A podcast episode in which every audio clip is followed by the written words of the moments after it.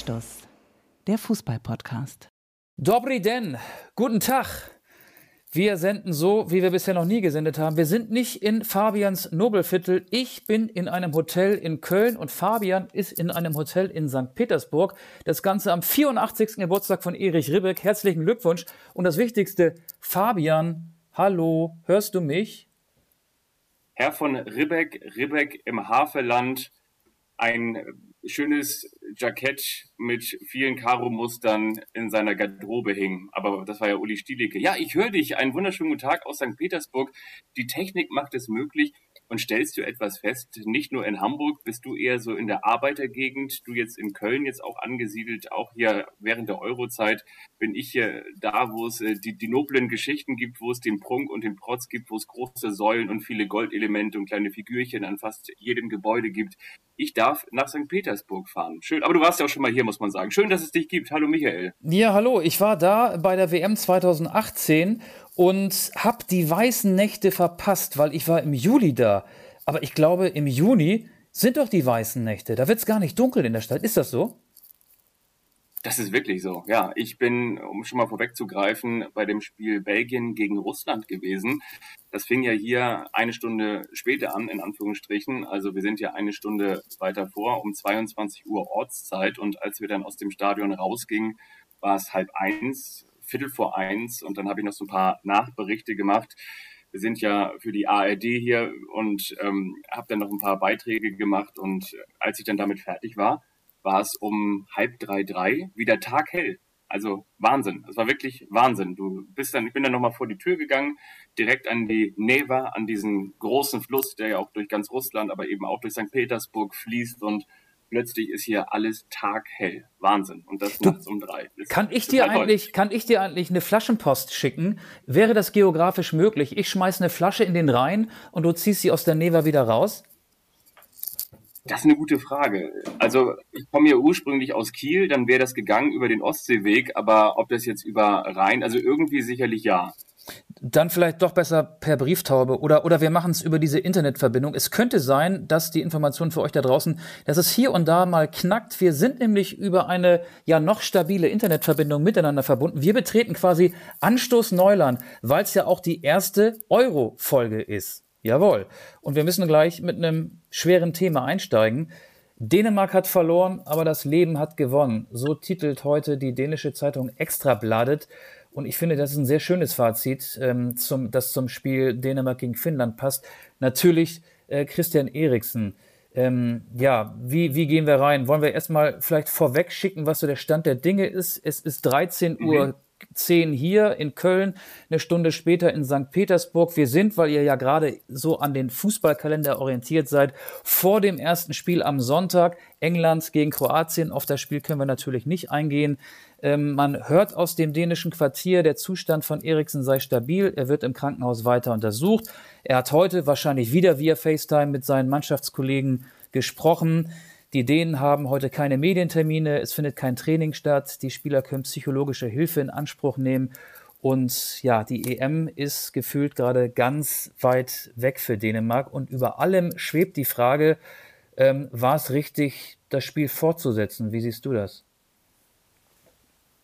Also ich finde, in, in Anbetracht der Optionen, und jetzt steige ich schon gleich mal im Detail ein, in Anbetracht der Optionen war es wahrscheinlich für die dänischen Spieler oder vielleicht auch für alle Beteiligten die richtige Entscheidung. Aber das Intervall, in dem das alles entschieden werden konnte, war für mich ein falsches. Und zwar gab es ja die Option, entweder an diesem Sonntag um 12 Uhr weiter zu spielen oder das Spiel noch am selbigen Abend fortzusetzen. Und ich finde, so eine Pistole darf nicht auf der Brust derer liegen, die jetzt gerade unter den Eindrücken dieser dramatischen Szenarien da stehen, sondern ich finde, man hätte da mit noch mehr Menschlichkeit rangehen müssen. Man hätte den Spielern es ähm, ob, ja, den Spielern es überlassen müssen, ob sie überhaupt an diesem Tag oder überhaupt in den nächsten Tagen oder möglicherweise auch ganz generell ähm, sagen, wir, wir verzichten jetzt erst einmal auf die weitere Teilnahme äh, an diesem Turnier, bis wir wissen, wie es äh, um unseren Spieler steht. Wohl wissend, dass der ja nun auch angeblich ähm, oder beziehungsweise so ist es ja übermittelt worden per FaceTime-Nachricht in die Kabine geschaltet wurde und gesagt hat, spielt für mich weiter. Aber ich bin da ganz bei ZDF-Experte Christoph Kramer, der gesagt hat, das ist ein Wahnsinn, dass das jetzt dieser Christian Eriksen, der da mutmaßlich vorher noch um sein Leben kämpft, entscheiden kann, ob diese Partie nun weitergespielt werden kann. Also ich finde, die UEFA hat da kein gutes Bild abgegeben, auch wenn Kaspar Julmand, der Nationaltrainer der Dänen, der ja übrigens auch mal Mainz-Trainer war zwischen 2014 und 2015, gesagt hat, die UEFA habe die Verantwortlichen der Dänen oder auch der, der Finnen des, äh, der Delegation nicht gedrängt. Trotzdem, glaube ich, kann man in diesem Moment die, die rationale Entscheidung nicht einem überlassen, der zuvor da ähm, noch wiederbelebt werden muss. Von daher finde ich, es hat einen ganz, ganz komischen Beigeschmack, dass dieses Spiel dann an dem Abend noch ähm, zu Ende gebracht wurde. Wie siehst du das? Ja, sehe ich ähnlich. Es fühlte sich äh, total falsch an. Du hast gerade den dänischen Nationaltrainer zitiert. Kaspar Schmeichel hat ja auch gesagt, äh, der dänische Torhüter, ja, was wäre die Option gewesen? Heute 12 Uhr nach einer schlaflosen Nacht. Ähm, wahrscheinlich hätte keiner wirklich äh, einen ruhigen Schlaf gehabt. Dann das Spiel fortzusetzen, so war es halt gestern gefühlt, die Stimmung in der Kabine. Ja, dann bringen wir es halt zu Ende. Ähm, aber ich finde, alle Beteiligten hätten so eine höhere Instanz gebraucht, einen Erziehungsberechtigten Berechtigten meinetwegen, der den Spielern sagt, hey, ihr könnt jetzt, weil ihr unter den Eindrücken der Ereignisse steht, nicht dieses Fußballspiel zu Ende bringen. Ähm, die Alternative heute 12 Uhr wäre auch keine gute gewesen. Ähm, ja, die UEFA kann die EM unterbrechen. Das wäre vielleicht eine Alternative gewesen, aber ähm, organisatorisch dann vielleicht nicht so einfach. Ich fand's äh, falsch. Ich bin da auch bei dir und auch beim ZDF-Experten Christoph Kramer. Man hat ja auch gesehen, dass die Spieler gar nicht bereit waren. Simon Kehr beispielsweise, der mit Eriksen befreundet ist, der wurde dann in der 63. Minute ausgewechselt gegen Yannick Westergaard. Der konnte nicht mehr. Der war emotional nicht mehr in der Lage. Es ist hypothetisch zu sagen, ob Kaspar Schmeichel den ja gar nicht so guten Kopfball von Poyan Palo gehalten hätte. Es ist hypothetisch zu sagen, dass äh, Heuberg äh, unter normalen Umständen den Elfmeter gegen Radetzky, der schwach getreten war, verwandelt hätte. Aber es gab schon hier und da Indizien, äh, dass die Dänen nicht bei sich waren. Und das konnten sie natürlich auch gar nicht sein. Und deswegen wäre es mir lieb gewesen, wenn jemand gesagt hätte, hey, Freunde, geht mal alle ins Bett, egal wann weitergespielt wird. Wir brechen das Ganze jetzt hier ab. So wie es gestern lief, hat sich es für mich total falsch angefühlt. Genau, du sprichst da auch alle Indizien an. Ich habe es heute Morgen beim Frühstück auch nochmal auf dem großen Fernseher hier im Hotel gesehen. Das russische, die russische Sendung, das russische Fernsehen und die russische Sendung Match hat das nochmal zusammengefasst und in der ersten Halbzeit bis zu dieser Tragödie, bis zu diesem Kollaps von Christian Eriksen kann man ja auch festhalten, dass die denen die Finn an die Wand gespielt haben, große Chancen hatten, allein das Tor nicht gemacht haben. Soll ich dir mal ganz kurz sagen, wenn du schon bei der Statistik bist? Ja. 22 zu 1 Torschüsse. Der eine Torschuss war der Kopfball von Joel Poyanpalo. Ähm, 65 Prozent Ballbesitz. Die Dänen haben mehr Zweikämpfe gewonnen, hatten weniger Fehlpässe, sind mehr Kilometer gelaufen. 105,4 Kilometer Dänemark, 101,7 zurückge zurückgelegte Kilometer Finnland es war auf dem Statistikbogen war es ein klarer Erfolg für Dänemark, aber es geht 0 zu 1 aus. Sorry, aber das hat gerade so gepasst, deswegen wollte ich das an dieser Stelle mal eben einfließen lassen. Ja, und weitere Indizien sprechen ja auch dafür, dass es die falsche Entscheidung war, beziehungsweise dass die Palette der Entscheidung einfach viel zu beschränkt war. Ich habe es gerade eben ja auch als Intervall definiert. Simon Kehr hast du angesprochen, der Kapitän, der ja auch schon, das hat heute Morgen äh, habe ich das zumindest nachgelesen, der, der Trainer der denen gesagt, äh, auch um seine Auswechslung gebeten hat, der war nicht da. Und ich meine, die Konsequenz aus diesen Ereignissen ist, dass die dänische Nationalmannschaft sich jetzt professionelle Hilfe holt. Ne? Also das heißt, wenn du diese Spieler da gesehen hast, die da mit dem Rücken, also die haben ja einen Kreis gebildet, um die Fernsehbilder sozusagen zu ähm, ja, zu ähm, unterbinden, sage ich jetzt mal, die Aufnahmen zu unterbinden. Thomas Delaney hat es auch vor allen Dingen mit vorangetrieben, der Dortmund-Profi. Die standen da mit dem Rücken zu ihrem Spieler. Auf der einen Seite haben sie ihn versucht wiederzubeleben, auf der anderen Seite haben sie versucht, die Medien davon abzuhalten. Die haben da geweint, haben sich das Trikot hochgezogen, sich damit die Augen abgewischt. Die brauchen jetzt erstmal Hilfe und die müssen jetzt erstmal diesen Schock verdauen. Und all das ähm, spielt dann in eine Entscheidungsfindung mit rein. Ich glaube, das äh, würde unter anderen Gesichtspunkten unter nicht zurechnungsfähig laufen. Ja. Und, ähm, und die sollen dann ein, ein, eine Entscheidung darüber fällen, ob sie ein EM-Spiel weiter austragen. Es ist äh, ein ganz großes Geschmäckle mit dabei. Ich glaube auch, äh, selbst Fernsehzuschauer hatten Kloß im Hals äh, und die im Stadion hautnah dabei waren, wahrscheinlich noch viel mehr. Ich finde auch, dass die ZDF-Kollegen da einen fantastischen Job gemacht haben. Ich habe das Ganze gestern im ZDF verfolgt, war für dich in St. Petersburg natürlich äh, schwierig bis unmöglich. Bela Reti, äh, der Kommentator, hat da minutenlang nichts gesagt, weil er keine Lust hatte zu spekulieren, äh, weil er wahrscheinlich auch Schwierigkeiten hatte, die richtigen Worte zu finden. Ähm, Jochen Breyer, der gemeinsam dann mit Christoph Kramer, Per Mertesacker und dem äh, Schiedsrichter-Experten Manuel Gräfe im Studio saß, ähm, hat das auch wirklich sehr empathisch transportiert, hat auch seine Gesprächspartner jetzt nicht in überflüssige Fragen verwickelt. Natürlich werden die auch ähm, von der Regie so ein Kommando auf den Kopfhörer bekommen haben. Die haben ja alle so einen kleinen Knopf im Ohr. Ey, ihr müsst noch ein bisschen ziehen. Wir arbeiten hier gerade an einem Alternativprogramm. Die Heute-Nachrichten haben früher begonnen, aber es ist ja auch nicht so, dass die innerhalb von wenigen Sekunden dann sendefähig sind. Als die vorbei waren, ist ähm, in einen in, in, ist auf der Konserve äh, dieser Film Bergdoktor oder die ZDF-Serie Bergdoktor gesendet worden. Da gab es dann im Internet, vor allen Dingen in den sozialen Medien, hier und da auch Kritik. Ja, wie kann man jetzt denn äh, da ein dänischer Spieler um sein Leben ringt, den Bergdoktor senden? Aber ich finde, auch da muss man ganz viel Verständnis für die Fernsehmachenden und Fernsehschaffenden haben. Du hast natürlich keinen Alternativplan sofort griffbereit in der Schublade, zumal das ZDF ja gestern auf einen langen Fußballabend eingestellt war, bis nach eurem Spiel in St. Petersburg, Belgien gegen Russland. Und ich finde, dass sie das alles sehr, sehr gut gemacht haben. Äh, und da ziehe ich den Hut vor den, von der journalistischen Leistung auch. Ähm, und habe mich dann auch gefragt, ey, wie ist es eigentlich? Ich habe sowas noch nie gemacht. Ähm, man muss da ja die richtigen Worte finden. Ähm, und ich finde, da hat das ZDF 100 Prozent auch den richtigen Ton getroffen. Und die hatten ja auch nicht mehr Informationen als wir. Ich habe dann parallel immer bei Twitter geguckt, da war der dänische Fußballverband die Quelle, die UEFA war die Quelle. Äh, es ist wirklich schwierig, das äh, dann so über die Bühne zu bringen, dass äh, auch jeder äh, damit zufrieden ist. Und ich finde, das ZDF, das dürfen wir an dieser Stelle auch erwähnen, hat das wirklich sehr, sehr gut über die Runden gebracht. Ja, ist auch so. Und ein Bekannter von mir, der war gestern aus beruflichen Gründen, das hatte jetzt nichts mit der Euro zu tun, in Kopenhagen und hat sich dann auch tagsüber eben beruflich ausgetobt und abends wollte er dieses Spiel sehen und hat auch gesagt, dass das einfach vor Ort wirklich, ja, so wie bei einem, ja, vielleicht so ähnlich wie bei einem Terroranschlag gewesen ist. Also, dass die, die Menschen auf der Straße und beim Public Viewing geweint haben, so, ne? Das ist auch mal eine mhm. ganz, ganz ähm, schockierende und ähm, im negativen Sinne mitreißende Stimmung war. Und in so einer Situation musst du von jetzt auf gleich natürlich dann auch die, die richtige Entscheidung fällen. Das gilt natürlich auch für die Übertragung, wie du auch richtigerweise gesagt hast.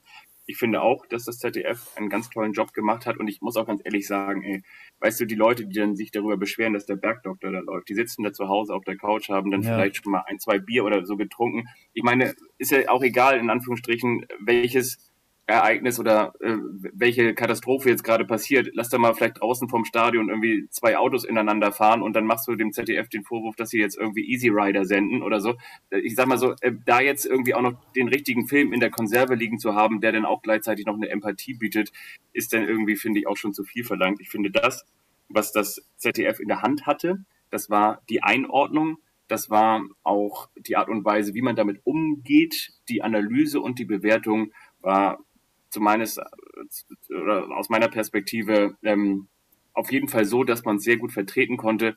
Ich glaube, man hätte nicht hundertprozentig alles richtig machen können, aber man hätte vor allen Dingen noch viel mehr falsch machen können und das hat das ZDF nicht getan.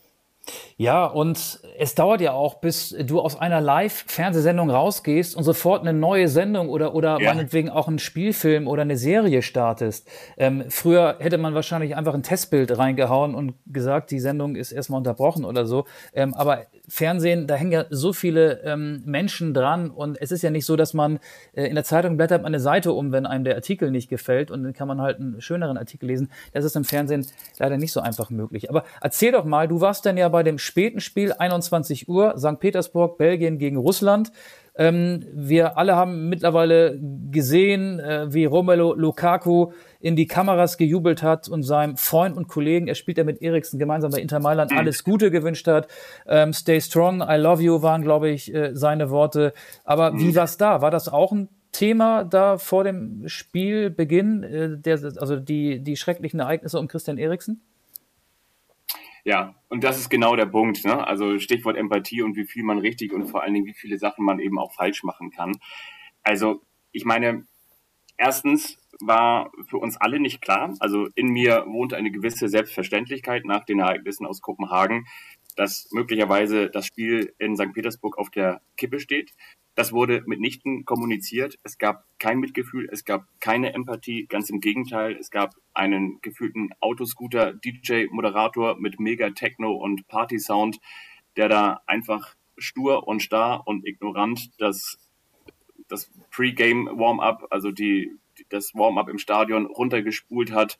Da wurde nicht nur nicht darüber informiert, wie es dem Spieler geht. Ich glaube, hätte man da jetzt nicht selber sich via Twitter und ähm, das hat ja heutzutage auch nicht jeder Fan am Start, muss man ja auch ganz ehrlich sagen. Ähm, und so schnell hat sich das dann ja über andere äh, mediale Wege auch nicht verbreitet. Ähm, hätte man das gar nicht erfahren, dass es diese Tragödie da gibt. Also äh, ich muss schon ganz ehrlich sagen, das ist ein ganz großer Vorwurf, den ich der UEFA mache, weil das ist letztendlich nur der Eindruck, der in den vergangenen Jahren schon erzeugt wurde, der jetzt bestätigt wurde, dass die UEFA mit Menschlichkeit, mit, mit Menschenrechten, mit Empathie überhaupt nichts zu tun hat.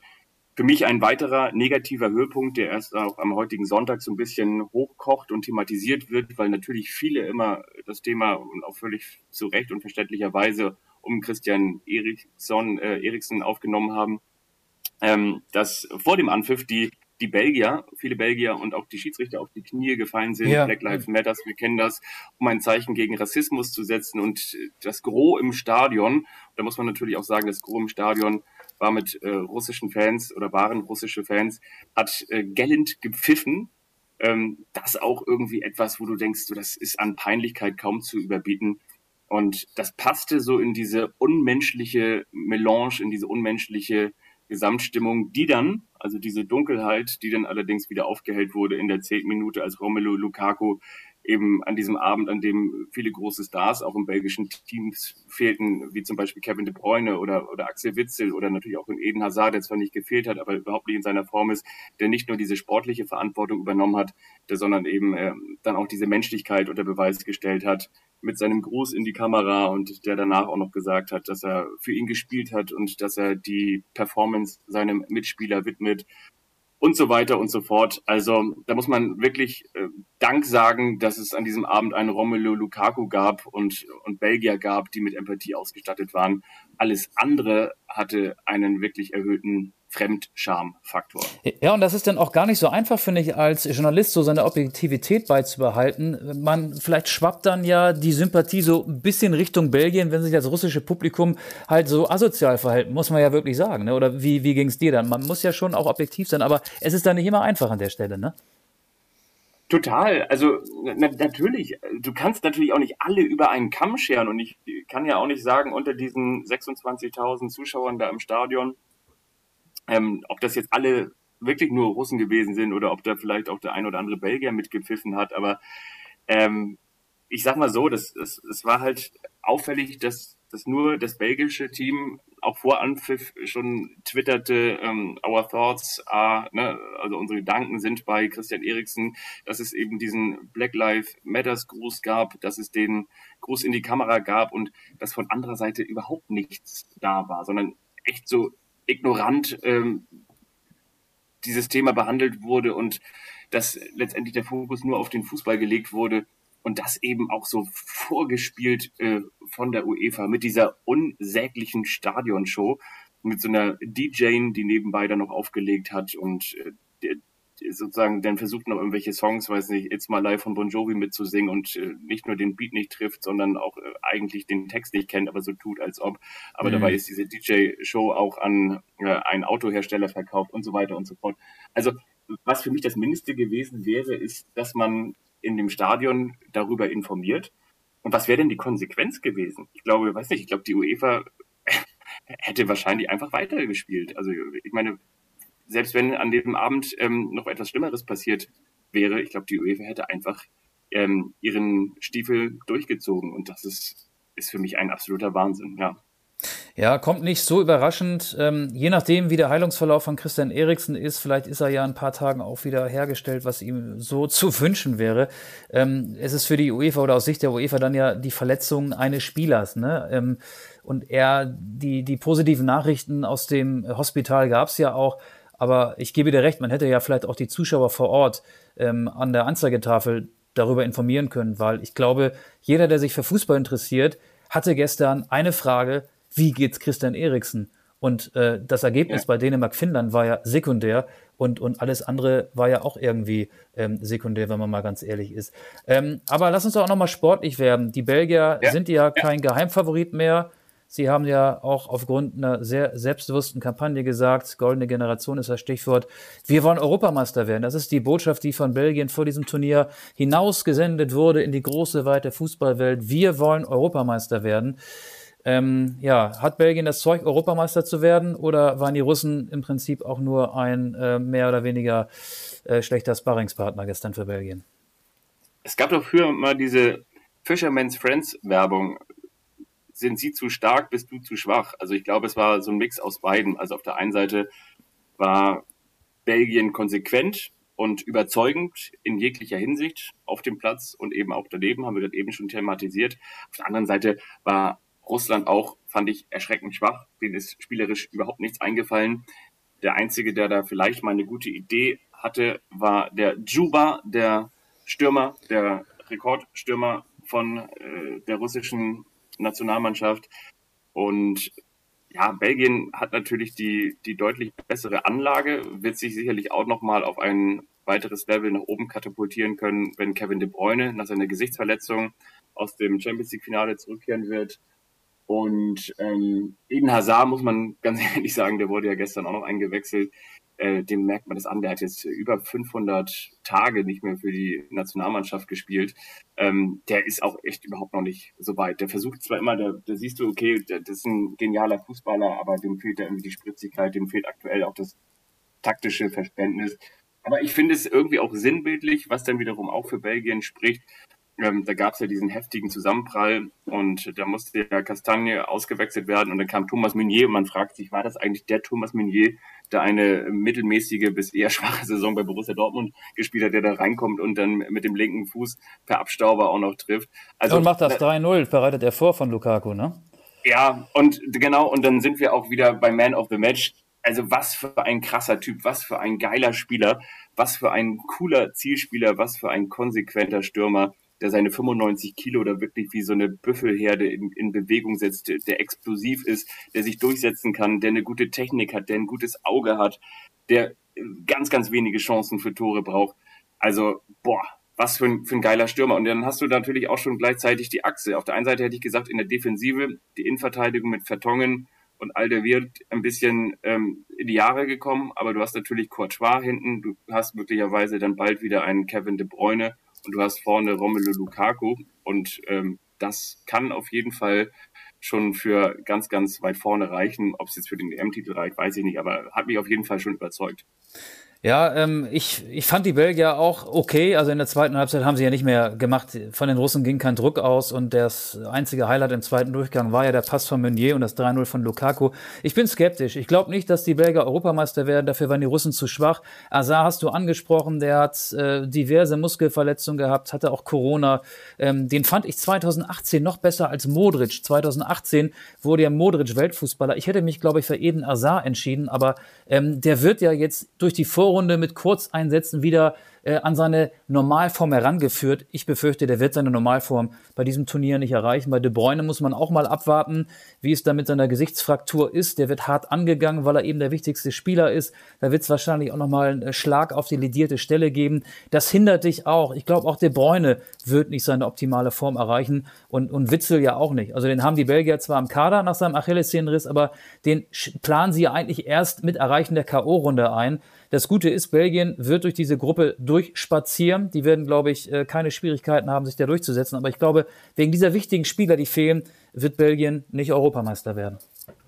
Ja, und auch spannend wird sein, ich meine, das ist natürlich jetzt auch eine denkbar krasse Konstellation. Ähm, ich glaube, unter normalen Gesichtspunkten hätte Finnland jetzt nicht in Dänemark gewonnen. Aber die Finnen spielen jetzt ja gegen die Russen am Mittwoch. Da kann es dann auch schon für Russland um alles gehen. Und vor allen Dingen kann es dann eben auch für Finnland bedeuten, dass Finnland eben doch aus dieser Gruppe auch rauskommt. Und ähm, Belgien spielt dann tags drauf, also am Donnerstag gegen Dänemark in Dänemark.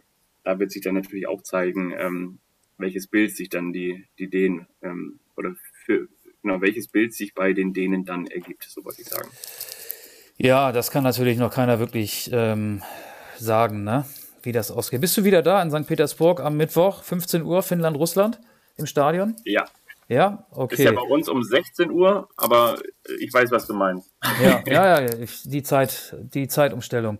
Hört man im Podcast zum Glück nicht so. Du klingst genauso gut, auch technisch, als wären wir in deinem Nobelviertel. Ähm, ja, ich habe ja das Eröffnungsspiel äh, übertragen äh, und ja. war sehr, sehr positiv überrascht von Italien 3-0 ähm, Im Vorfeld hieß es immer, Roberto Mancini hätte Italien neu erfunden. Ja, es ist genau so. Italien hat jetzt seit zweieinhalb Jahren 28 Spiele, kein Spiel verloren, die letzten neun Spiele zu null gespielt. Und früher war es so, Italien führt 1-0 und schaltet dann in den Verwaltungsmodus um. Und jetzt ist es so, die Italiener wollen nach dem 1 zu 0 das 2 zu 0 machen. Nach dem 2 zu 0 wollen sie das 3 zu 0 machen. Und sie hätten gegen die Türken auch noch ein viertes oder fünftes Tor schießen können.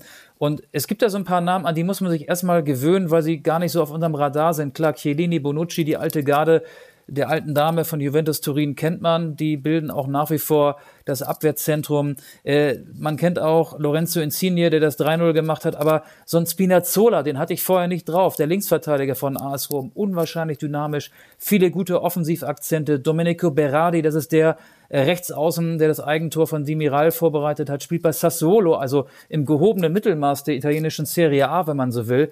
Und die bilden eine so gute, so stabile Einheit. Italien wird bei diesem Turnier weit kommen, glaube ich. Und der Heimvorteil, drei Spiele, alle zu Hause, alle in Rom, der wird die Mannschaft dann so sicher durch die Gruppenphase bringen.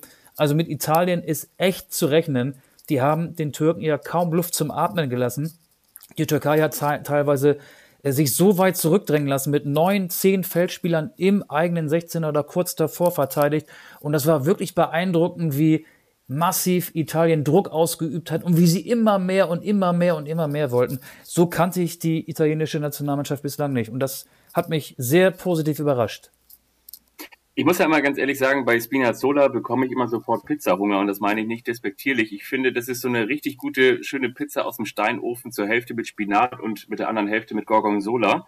Aber ich gebe dir komplett recht. Also ich finde auch die, die Italiener haben das sehr abgeklärt gemacht. Ich hatte ja auf ein 1 zu 1 getippt. Ich hätte nicht gedacht, dass die Türken so schwach sind und hätte auch nicht gedacht, dass diese wirklich auch in die Jahre gekommene italienische Nationalmannschaft so dominant auftritt und so weiter nach vorne spielt und am Ende dann ja mehr als souverän und deutlich mit 3 zu 0 gewinnt. Also Chapeau. Und das ist übrigens für ganz viele, wenn man sich auch mal so unter JournalistInnen so umhört, für ganz viele auch so eine Art, ich will nicht sagen Geheimfavorit, ne, aber im erweiterten Kreis. Die können die Italiener können auch einfach mal so dreckig ihre ihre EM-Spiele gewinnen und plötzlich sind sie dann ganz vorne mit dabei. Aber sie gewinnen ja nicht ähm, dreckig, sie gewinnen ja überzeugend. Das war ja ein Statement. Also Italien ist jetzt nicht mehr Geheimfavorit, ja. sondern im Favoritenkreis dabei, meine ich.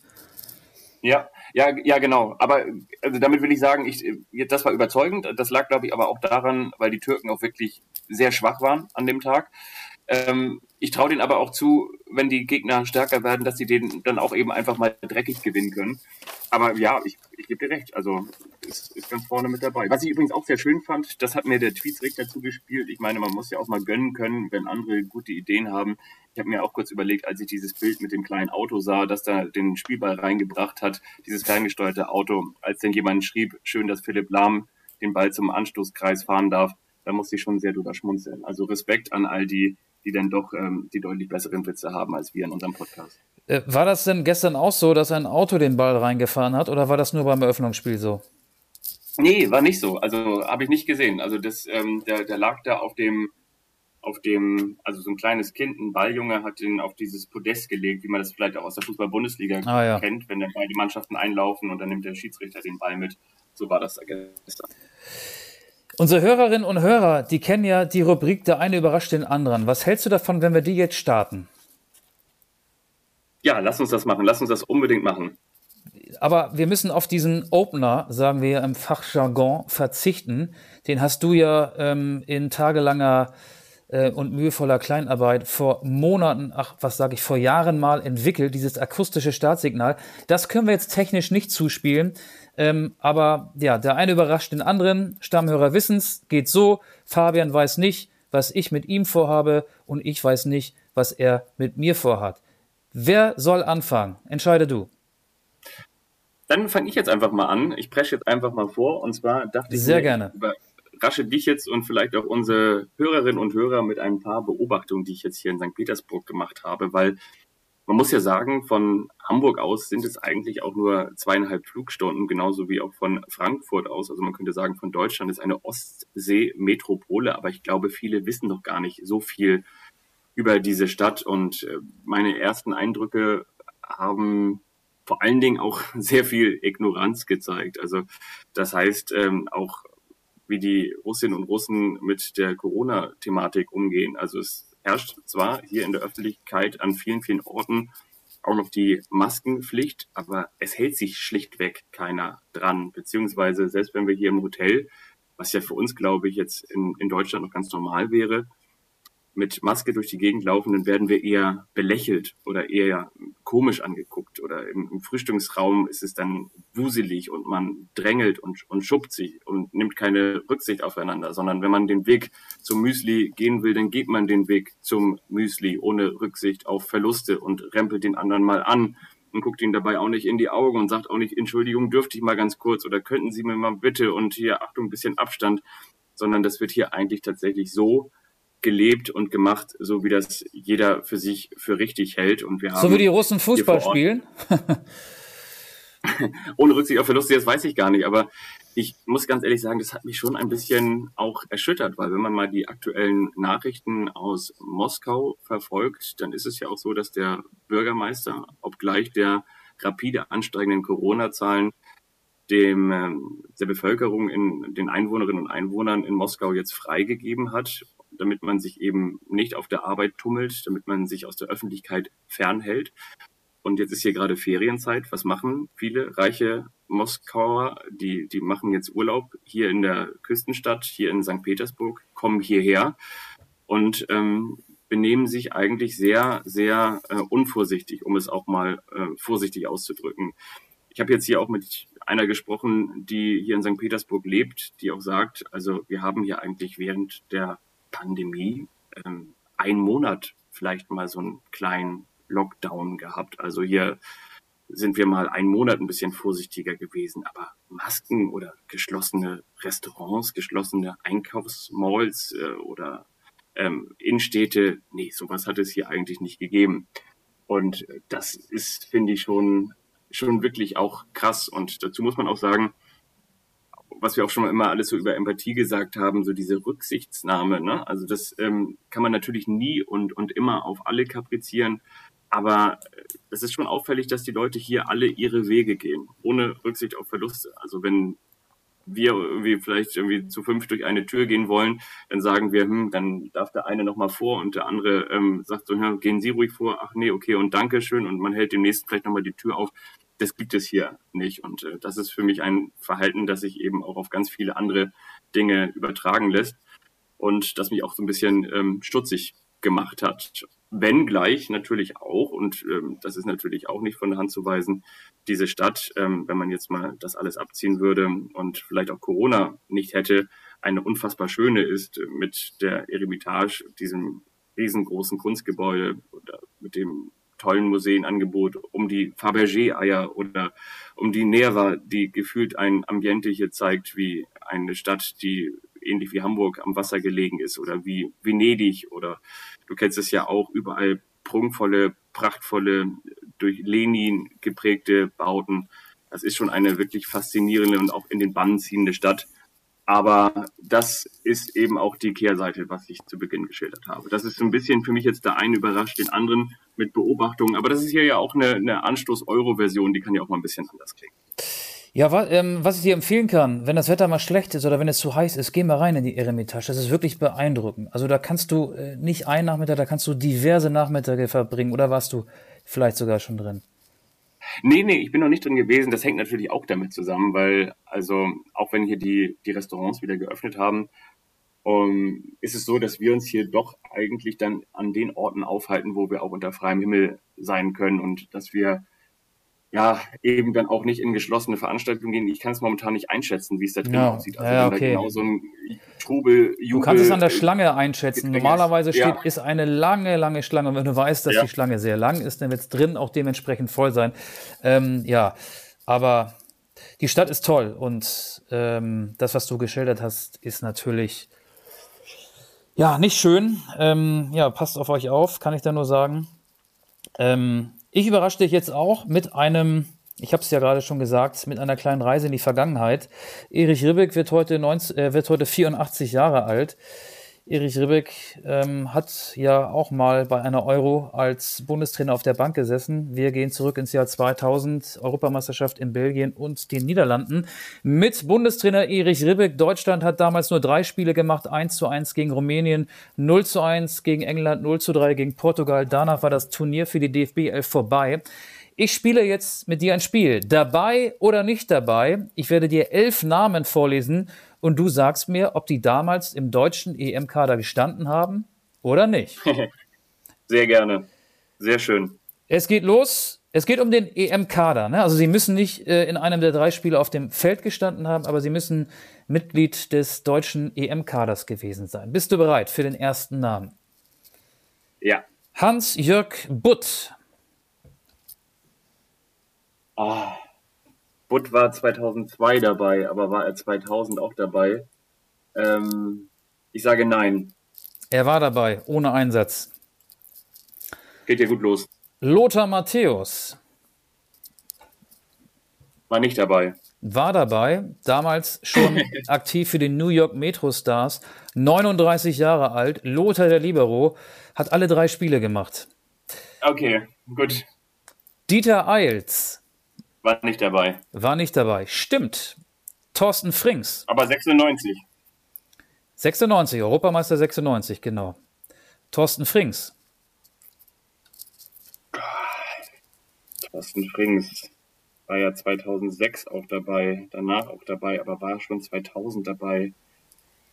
Thorsten Frings war 2000 noch nicht dabei. Stimmt, noch nicht dabei. Darius Wosch, damals bei Hertha BSC. War dabei. Ja, stimmt, ohne Einsatz. Soltan Sebeskin. Soltan Sebeskin war nicht dabei, hatte beim deutlichen Sieg auf Schalke gegen die Niederlande, also beim deutlichen Sieg der Niederlande auf Schalke gegen Deutschland damals ein ganz, ganz schwaches Länderspiel gemacht. Ich meine, das war sogar sein einziges und war damals nicht dabei. Das ist sehr gut. Februar 2000. Er war an beiden Gegentoren beteiligt, wurde zur Halbzeit ausgewechselt. Das blieb sein einziges Länderspiel. Er war nicht dabei bei der EM 2000. War Jens Jeremis dabei oder nicht dabei? Hm. Jens Jeremies war ja damals sowas äh, wie der Dyson, ne? also der, der Staubsauger. Aber ich 2000, also er war äh, 1996, glaube ich, auch für die Stimmung im Team. Ich sage, er war, na, war er noch dabei, Jens Jeremies? Das ist eine ganz schwierige Frage. Ich glaube, der war gerade so auf der Kippe. Ich sage, er war dabei. Er war dabei, hat zwei Spiele gemacht, war ja auch 2002 noch dabei bei der WM in Japan und Südkorea. Er war dabei bei diesem nicht so erfolgreichen Turnier 2000. Jetzt kommt ein Name, der, ja, ich, ich, ich, ich, will, ich will ja noch keine Antwort vorwegnehmen. Paulo Rink.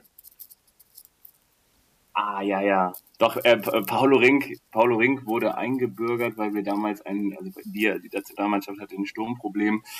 2000, äh, ja, war dabei. War dabei, hat drei Spiele gemacht, also alle. Karl-Heinz Riedle. War nicht dabei. Stimmt. Carsten Ramelow. Obwohl, wenn man sich Karl-Heinz Riedle aktuell noch so als Experten anschaut, dann könnte er auch eigentlich wieder dabei sein, weil er gefühlt überhaupt gar nicht älter wird. Ne? Nee, der altert nicht. Der sieht wirklich fresh aus. Äh, Carsten Ramelow. Ramelow, der war dabei. Stimmt, aber ohne Einsatz. Und Nummer 11, der letzte Name, Jens Nowotny. Ja, auf jeden Fall dabei. Ja, stimmt. Drei Spiele. Das einzige Tor hat übrigens Mehmet Scholl geschossen beim 1 zu 1 gegen Rumänien. Ja, ja das war der eine überrascht den anderen. Das war eine kleine Reise in die Vergangenheit. Ähm, wollen wir noch zwei Songs auf unsere Spotify-Liste packen und uns dann unserer Arbeit widmen? Also du hast ja noch äh, ein bisschen Kunst aufzuholen, die du dir angucken musst in St. Petersburg, musst vielleicht hier und da auch noch ein bisschen arbeiten. Sehr, sehr gerne. Genauso machen wir das. Und ähm, ja, ich, ich muss mal ganz kurz überlegen, welche Songs kann man mal ganz schön auf die Liste packen. Ich pack mal Kalinka rauf. Kalinka. Gibt es das bei Spotify? Ich muss mal nachgucken. Ähm, ich, ich, ich mach's mal so. Ähm, zwei, also ein Song oder willst du noch einen hinzufügen? Das ist nee, ja das reicht mir erstmal. Das reicht dir, okay. Ich pack, weil es eine dänische Band ist, ähm, Who, von Who Made Who, Heads Above rauf und das ist so ein bisschen eine kleine Hommage an dich und deine EM-Zeit in St. Petersburg. Jetzt geht's in Richtung ja, Elektro von Mittekill. Wasser oder Wodka? Die Frage stellst du dir wahrscheinlich jeden Tag in St. Petersburg. Der Song kommt auch raus. genau, beim Zähnepussen. Äh, Wasser oder Wodka.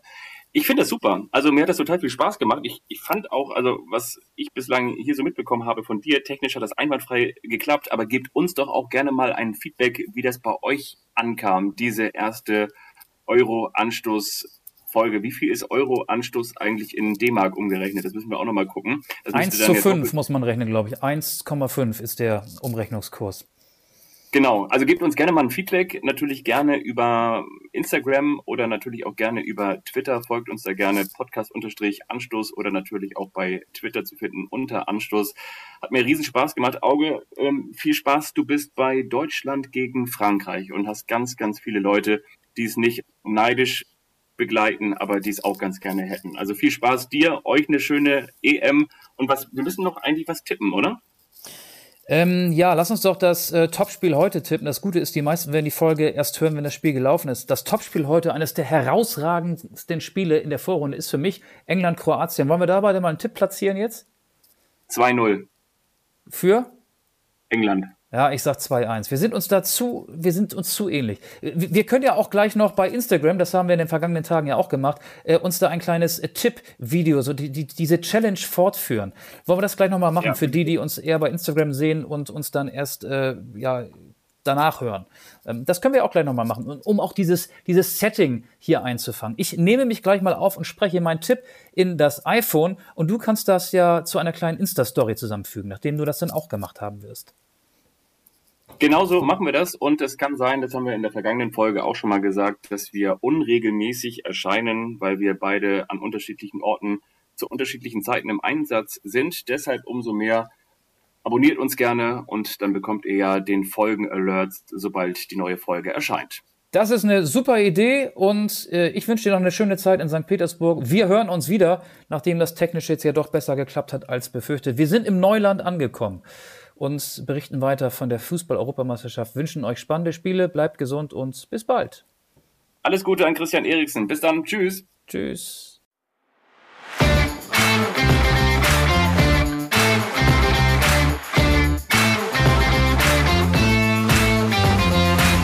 Anstoß, der Fußball-Podcast.